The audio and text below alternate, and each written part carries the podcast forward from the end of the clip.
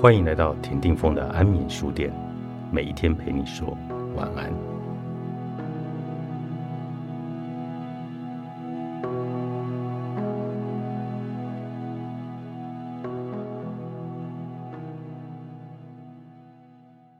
在老街的入口的巨型木造咸菜桶，诉说着光复后大理曾是咸菜王国的聚落历史。穿过咸菜巷。便抵达当地民众信仰的中心福兴宫，他供奉的是妈祖软身的神像，堪称国宝。所谓软身，就是指神像手脚为可动式关节。这个像以竹钉榫接，制作精细，比例大约真人的三分之二大小，其硕大体型在台湾软身妈祖神像中实属罕见。它被文化部文化资产局指定登录为重要的古物。福兴宫旁还有一间古朴雅致的历史建筑，屋身为红砖墙，屋顶铺着文化瓦，名为大理义文化馆。日治时期是大理义保证集会所，用途几经地散，现今为社区型的展览间活动会所。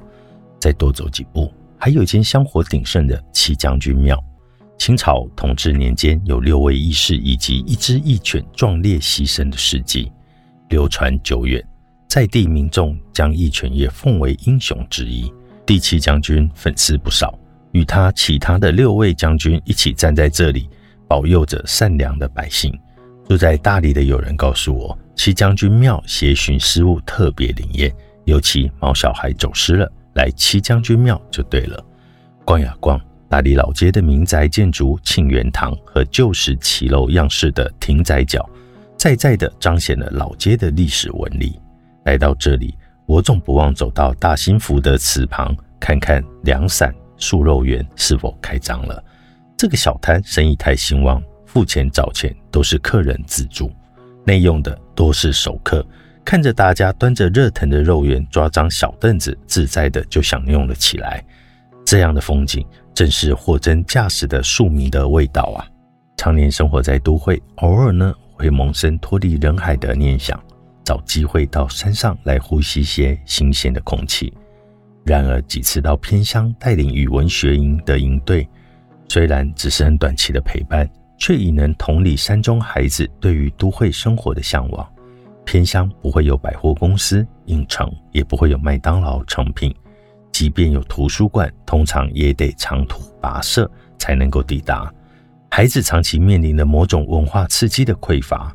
回到平日蜗居的台中城南，两相比对，深刻的体认过去的自己身在府中不知福。举例而言，台中市立图书馆在雾峰有一个分馆，在大理则有三个。以这样的公共资源配置符合人口比例的原则，雾峰人口不到七万，大理人口则超过二十一万。中视图的雾峰又以文化会馆与大理分馆。两馆相距不到十分钟的车程，各有特色。当我欲查找地方文献，并前往雾峰以文会馆去，大理分馆则主打旅游图书。由于馆舍规模更大，各项服务设施完备，随夫婿长居雾峰的我，其实更常跑到大理分馆。文化设施稀之少的地方，一个图书馆便形同一个小型的文化中心。也是社区不可或缺的公共资源，而我家附近就有两间，也算是福中之福。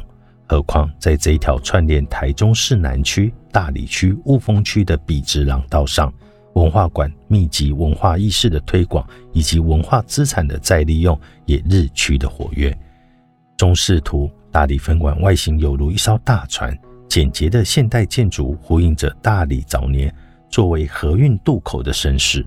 图书馆一旁，台中软体园区的入口处立着一间日式的木造老屋，与一棵刻意保存下来的苦简老树相互依偎。老屋为旧台湾省烟叶试验所的办公厅舍，庭园泊着一艘系在木桩上的小船，船身深写着“大理一号”四字。这个复古的造景和周边的科技感十足的崭新大楼相映成趣。图书馆的斜对面是台湾省政府印刷厂改制的财政部印刷厂。不少朋友一听这个单位的名称，立马眼神发亮。这是印钞票的地方吧？不是印统一发票了。随着电子发票广泛的推行，现在连传统的纸本发票也越印越少了。印刷厂里别有洞天，附设颇受亲子喜欢的台湾印刷探索馆。在网络不发达的年代，图书馆是吸取新知、查询资料难以替代的处所。对家里没有自己的书房的孩子而言，更是不可或缺的大书房。这座台中公园旁的图书馆。卸下旧省立图书馆的身份，由市政府重新活化为精武图书馆。改造后的馆舍，双十字的造型立面依旧低调稳重，室内装潢则增添了许多清新优雅。打通了不必要的隔间，以大面积的白色点亮空间，搭配原木书柜，走的是无印良品风。步入一楼的大廊，迎面而来的除了借还书书柜台。还有地方是税务局的服务柜台，报税顺便借书阅读，就这么融入生活了。整栋建筑的不同楼层，处处都有大片的窗子面向公园，直接收纳园子里的晨操、散步和闲坐，光影绿意温柔相伴，心也变得宽敞。图书馆成为舒适自在的休憩所。想要来台中旧城区走走的朋友，我会建议。他把这里设为行程的第一站或者终极站。馆内的台中公园历史展示厅和台中学专区，乃至于楼上的台中作家图书馆，都是绝佳的深度指南。像这样与公园为邻、融合周边地景的图书馆，慢慢成为城市的阅读空间新潮流。譬如美轮美奂、设备新颖的台中李科勇纪念图书馆。